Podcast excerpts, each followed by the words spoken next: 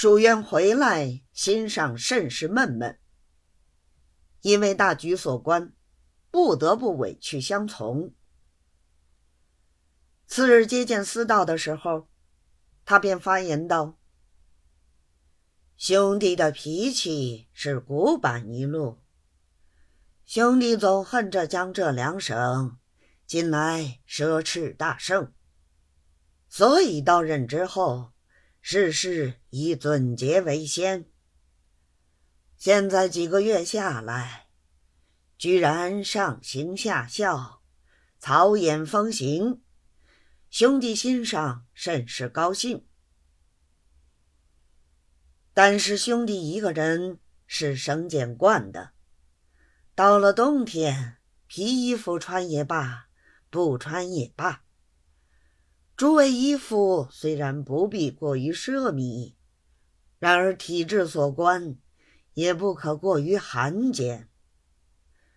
主公出去可传谕他们，直毛头细衣服价钱很贵，倘然织不起，还是以不织为是。羊皮褂子价钱不大，似乎不急不离，着乎中道。美人不妨置办一身。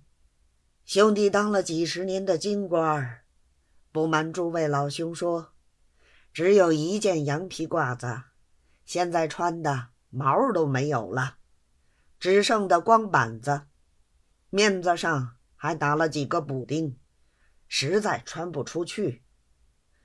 倘然另做一件，不免又要花钱。所以一直进到如今，还是棉袍棉褂。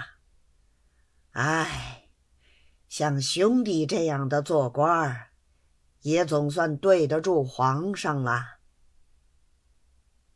司道大人听了，俱各答应着。等到出去上轿，乞巧首府县都赶出了站班，翻台就拿这话当面。传至了首府，首府挺着胸脯，笔直的站在那里，答应了几声是。翻台又笑道：“以后你们倒要大大的巴结巴结洋人才是，不然可就要冻死了。”一头说，一头笑着上轿而去。霎时间，把这话官听得上。都传遍，有些老爷们同故意朴熟的，等不到回家，就赶去置办羊皮褂子；有些回家拿羊皮袍子改做的也不少；还有些该钱的，为着天气冷，毛头小了，穿着不暖和，就出了大价钱买了摊皮。回来叫裁缝做。统计几天里头，杭州城里的羊皮卖掉了好几千件，价钱顿时飞涨。程衣匠忙的做夜工都来不及。过了五天，等下一期元期，居然大小官员一个个身上都长了毛了。就是府院瞧着，也觉得比前头体面了许多。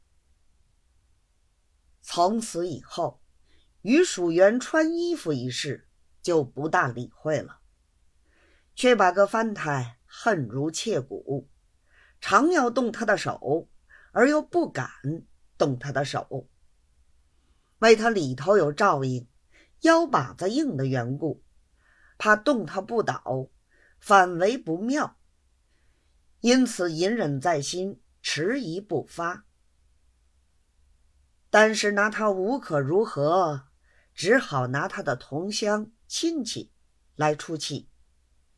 凡是翻台的私人，以及被翻台保举过的人，府台都要寻点错处，拿他撤差撤尾。他却有一件好处。这些差缺并不安置自己的私人，先拣着正途出身人员，按照次序委派。范太拿他无法，也只好遵他的教。